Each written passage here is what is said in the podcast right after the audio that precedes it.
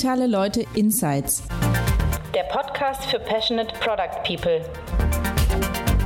Wir zeigen euch die Tools, Taktiken und Methoden digitaler Professionals.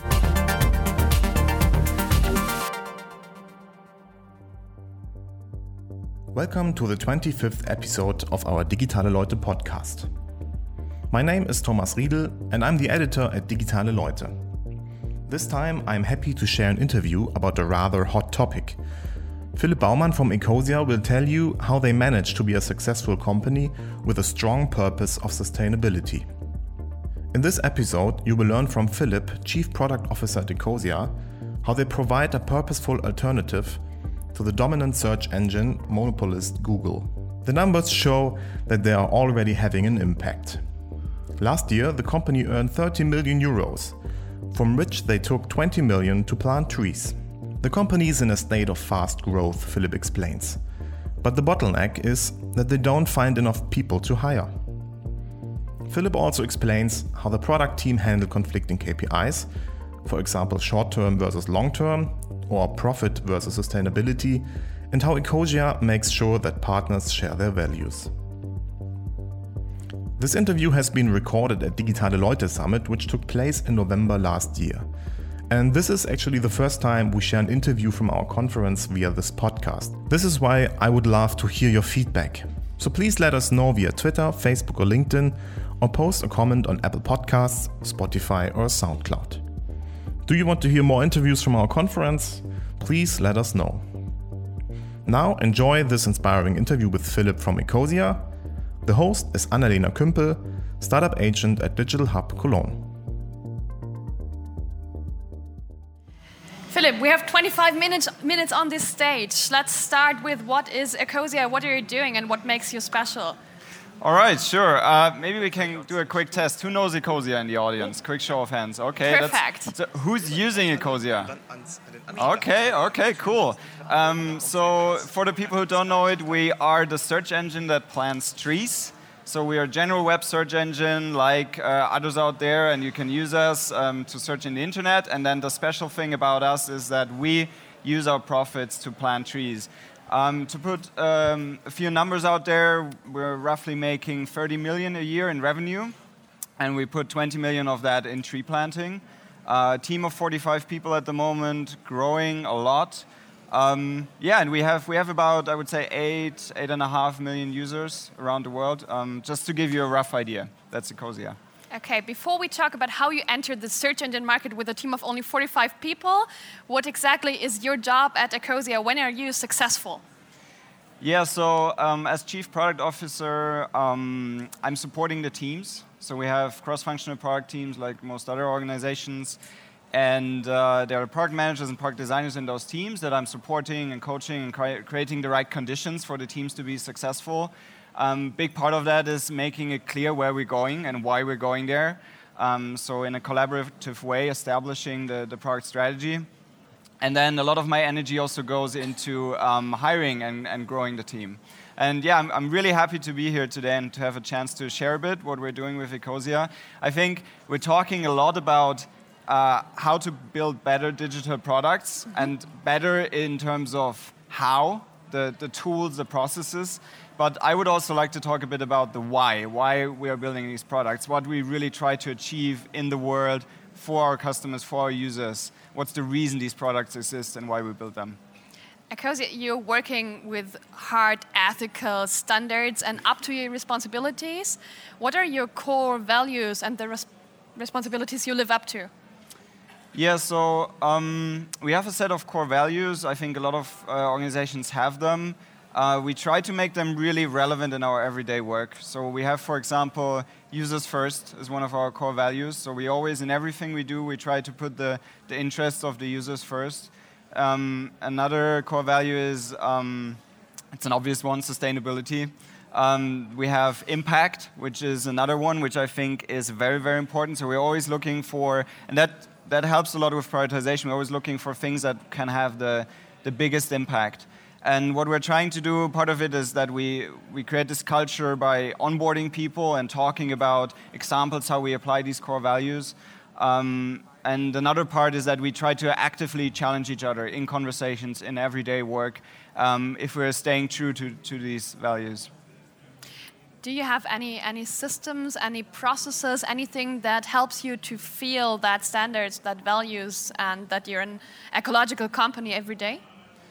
Um, yeah, I think this, this feedback loop is, is very important. Um, I think one of the key things for me is that acting in a sustainable way nowadays is a competitive advantage.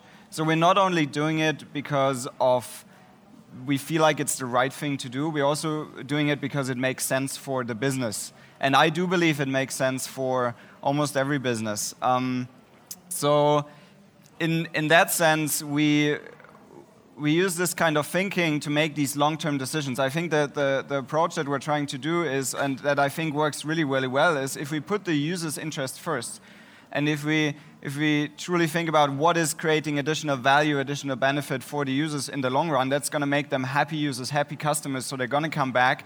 That is good for the bottom line, that is good for the business. But another big part is how it does motivate and engage teams. It helps with hiring, but it also helps um, for keeping people engaged in the work because we, we have very stressful jobs, very complex jobs often. Um, and it, it, to me personally, I experienced this huge difference from my, my previous jobs to this job is every day I feel like there is a change, a real tangible impact happening in the world out there due to the work that we're doing. It is positive change for a lot of people. And bring these stories home to our users, but also to our pe the people in, in the team. So, for example, on a monthly basis, we have um, our tree planting officer, the people that go on the projects, that do the visits, that do the monitoring. They come home, they tell the stories, they, they show us the pictures, and that is incredibly engaging and motivating. And I think that is key for a lot of businesses out there because if you can show people we're doing all this not just to make some shareholders more money, we're doing this to create real positive change in the world, then you have a very, very high level of engagement in your organization. You mentioned hiring. This is part of your job. Um, how, how do you find people for your business? And maybe is, is hiring different for Ecosia than for another company? Yeah, so I think it's important to mention that because we there's so many more things we can and want to do. Um, and the biggest bottleneck right now is finding enough people quickly and, and growing the team quickly. So we are hiring a multitude of positions, product managers, product designers. Um, please approach me. I'm still around if you, if you have more questions. um, in terms of how we hire, I wouldn't say we do it much different than a lot of other organizations that I know, the people I talk to. So we have a, a quite extensive process um, multiple steps, multiple interviews, and then usually exercises in house towards the end, um, especially for product managers, because we give um, our teams a lot of autonomy, and uh, we give we, we really try to give them real ownership of a product or a topic or a part of a product. Um, so we need these people to be ready to take on that responsibility. Um, but apart from that, um, we, we do a normal hiring process. We look for the, the usual qualities that you would, would look for. For example, for product managers, I think being able to work with complexity and ambiguity and kind of guide teams through that ambiguity and really identifying the key answers that you need to answer quickly in the process and the things that you can leave open a little bit longer and uncertainty that you can allow.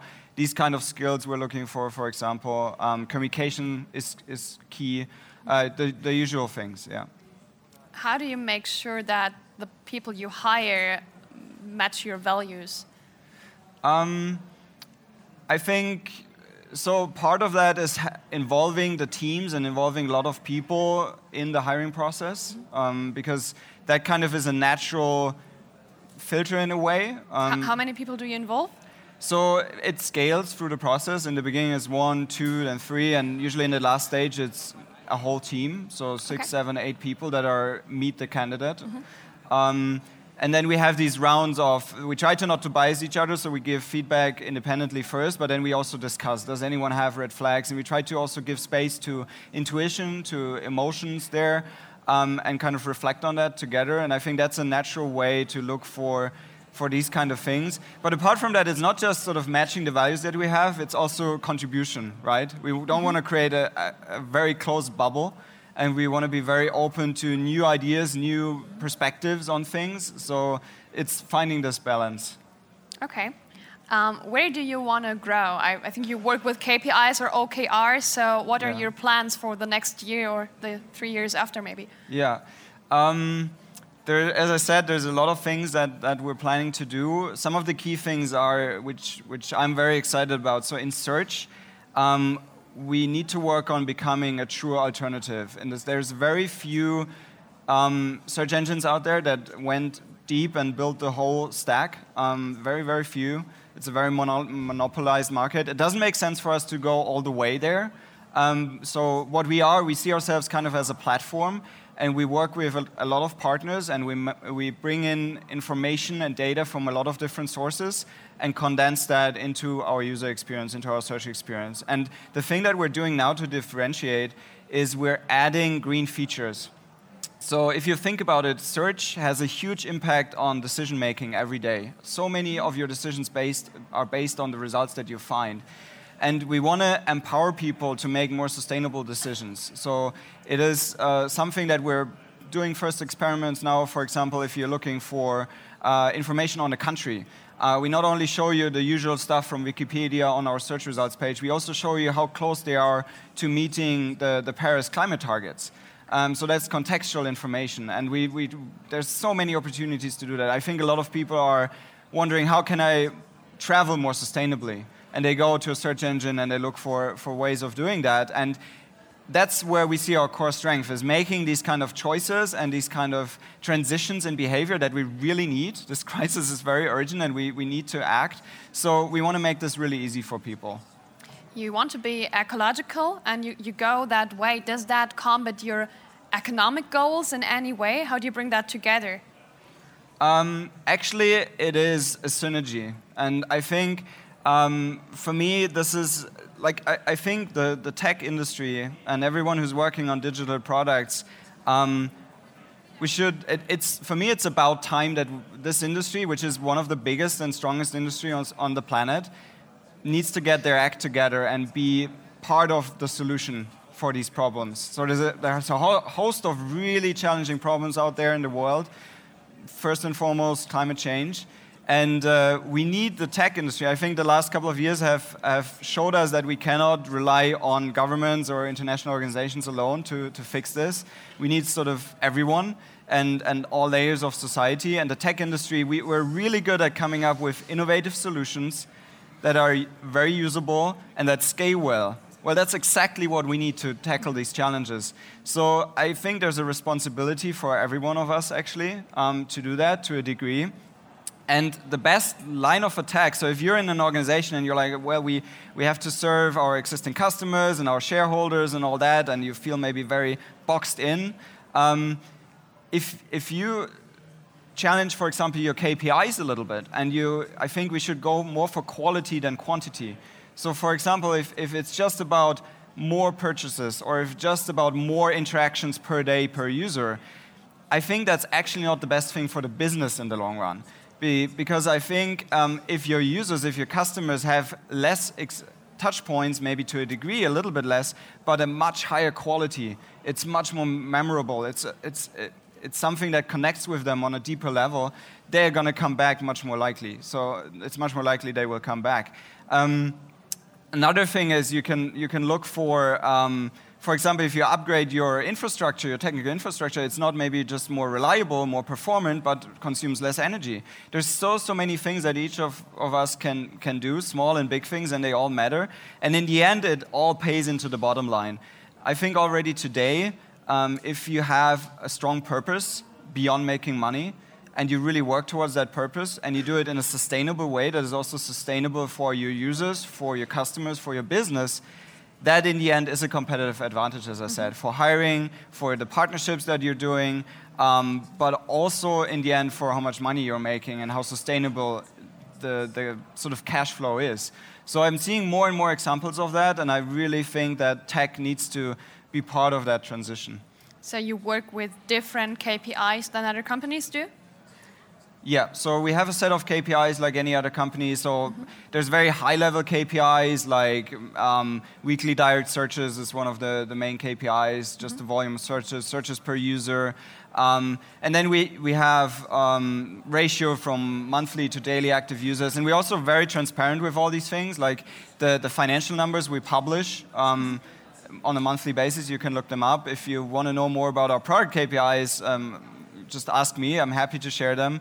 Um, but we also have then feature level KPIs because the challenge with these high level KPIs often is that individuals and individual teams don't really know how to pay into them and what effect their work has on these KPIs. So we also have feature level KPIs or sort of topic level KPIs. Okay, so your number one goal is to plant more trees. You want to make more money to plant more trees. I think that's the thing that is driving Ecosia. Uh, but you have more values, and we talked before, and you told me that there is sometimes there is there are tensions. Mm-hmm. There there are problems um, when you need to decide what to do because some of the values um, they are interfering. How do you solve that? How do you work with that? How do you decide what comes first? Yeah. Uh, I think that's like in every other company. You have conflicting interests and you have um, kind of maybe short term goals and thinking versus long term goals and thinking, and that's, I think, very natural. Um, there's no sort of specific process or recipe. I think it comes a lot down to culture. The more transparent you are, the more context people have, and the more they can weigh in. Um, and then if you define very clear decision-making processes, so we use something uh, called the advice process. So we try for every of these difficult decisions, especially, to make it very clear who's going to make the decision in the end. But then at the same time, it's the responsibility of this person to consult with everyone who's going to be affected by the decision. So to give one example, um, we have a lot of uh, companies or organizations approaching us to partner with us. And we have high standards, for example, in terms of user privacy, um, and also in terms of what these companies are doing and how it's affecting the planet. But we also don't want to have the standards too high because if we create this bubble again, then we're not going to have the biggest impact, which is one of our core values. Mm-hmm. And we're not going to help these other organizations to also change. So, this is a, a balance we have to find. And if, if we have a company that is maybe really on the edge there, approach us, and then, and then we define, okay, who's going to make the decision if we work with this company or not, and then if it affects uh, features that we can or cannot build, if it affects our brand, um, then you consult with marketing people. If it affects product people, you consult with them and, and there's kind of this consultative process, but it's not kind of a democracy where we keep going in circles forever, but we want to make the decision fast. Mm-hmm. So that's kind of the, the balance we're looking for, and that's where we try to negotiate these difficult trade offs. Okay. Um, Ecosia did something very special. You were cash flow positive from day one, and you're, but you're still growing and your goal is not to grow as big as you can but to have the most positive impact. That's a little bit against the silicon valley zeitgeist. Yeah so um, what do you think? Why are not more companies out there are working like you do? Yeah I, I think at the moment we see a bit of a clash of models there, and there is sort of the, the very prevalent, um, big sort of Silicon Valley model um, there's maybe also the Chinese model, which is in a way competing with that, but in another way very similar. Um, I, I've worked in VC-backed companies and I've worked in, in, uh, in non-VC-backed companies, and it is, a, it is a different experience. I'm not completely sort of against it per se, um, but it gives you a lot of freedom and it gives you a lot of space and it, it gives you a lot of autonomy. Um, and it is a very nice situation to be in, um, especially when you work in product. Um, but there is also, I think, increasingly number of uh, investment money and investors out there who sometimes call patient and capital, who understand that it is maybe not always the best way to scale up as quickly as possible and then possibly implode again. Um, and they understand that if they're in for the long run, they build a sustainable business um, that is successful in the long run. Um, so I think um, the way I perceive it, and maybe it's a little bit the bubble we are in, um, but there is an increasing uh, questioning of that model. And I really hope that we and other companies who are working in a similar way, for example, also very traditional companies or more traditional companies like Bosch, for example, mm -hmm that there is this alternative model where it is yes, we need to be economically successful and sustainable. That is a big part of it, um, but that's not the end. Uh, there is a bigger purpose, and we want to sort of reinvest as much as we can. And and and uh, I think that model is increasingly getting popular, and I hope that we can be a popular popular example um, in this model. I think everyone who's here, we have three minutes left, so everyone Yeah. is, who is here might be interested in how to build products with an ethical standard. Um, how, how do I start? So when I'm within a company, when I'm in the product department, as a designer, as a product owner, whatever, what can I do? Yeah, so I, I think um, it, it depends a little bit on the environment you're in and the, the sort of decision making power that you have. If, if you already have a bit big way in or even decide on the product strategy and the OKRs or the KPIs, then I think it's a very good um, moment to reflect on are we just saying we're serving our customers and that's the most important thing that we do, or are we actually doing it? And, and really questioning that and having these hard conversations. And if you don't have that decision making power, then challenge the people who have and ask these questions.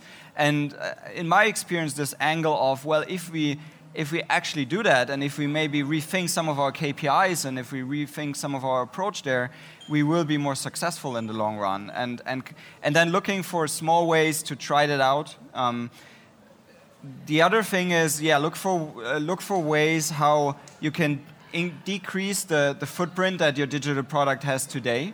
Um, maybe you want to uh, start a conversation about switching your service to renewable energies. Maybe you want to challenge a partner, a provider you have to do that. Maybe you, you are the extra little one question that needs to happen to make that happen. It, I've seen it a lot of times.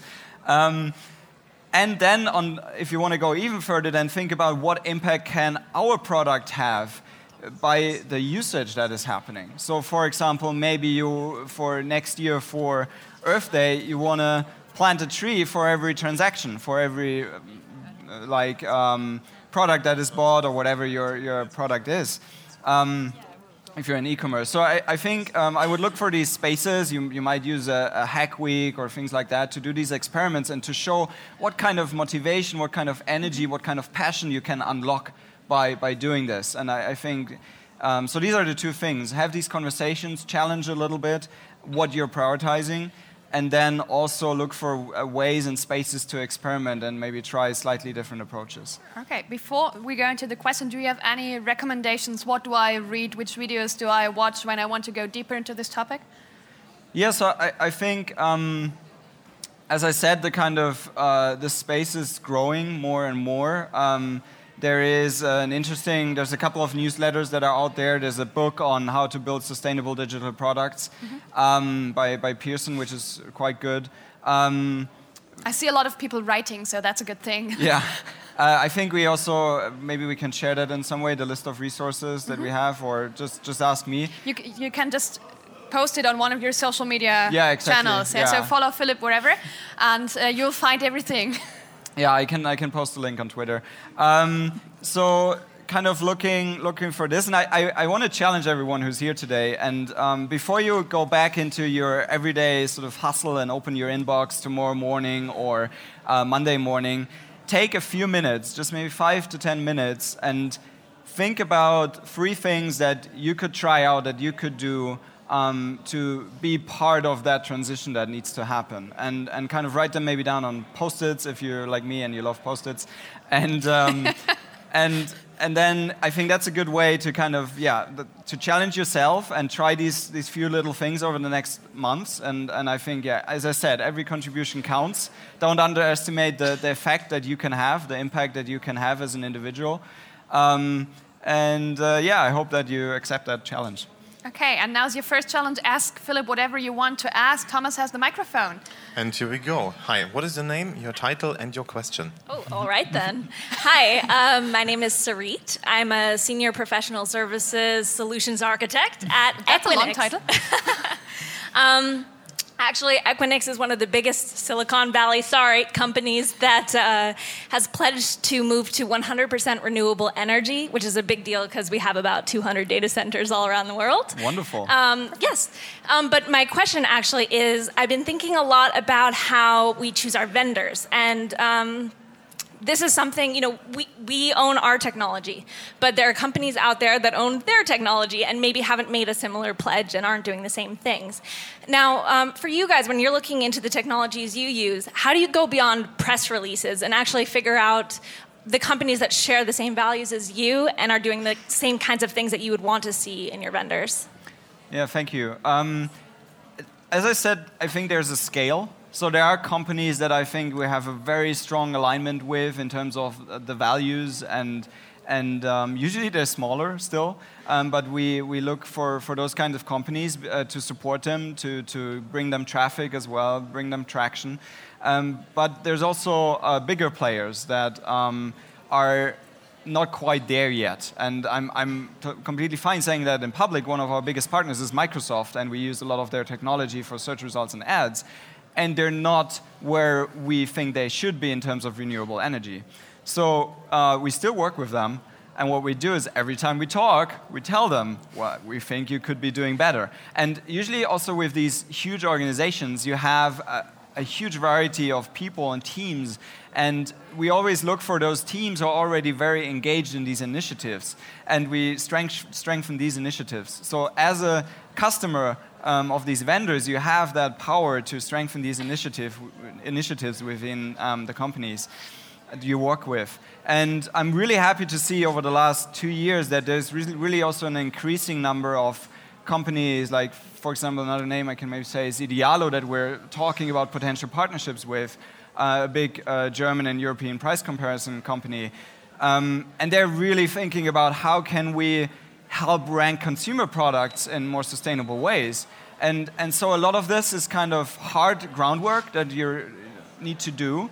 Um, but if you come in with the right motivation and strengthen these initiative with, initiatives within these organizations, then you can get a long way. And one more thing that we're doing as well is we try to set the positive example and go the extra mile and show that it's possible. So, for example, we were also not happy with um, sort of the degree our energy consumption of all our services is covered by renewables. So we went ahead and built uh, solar, um, so PV systems in Germany. So we, are running two PV systems now. It's actually economically um, sensible. We're making money from them. Um, and it's something that maybe isn't immediately at the radar of your organization, but if you kind of um, nudge here and there, these things actually do happen.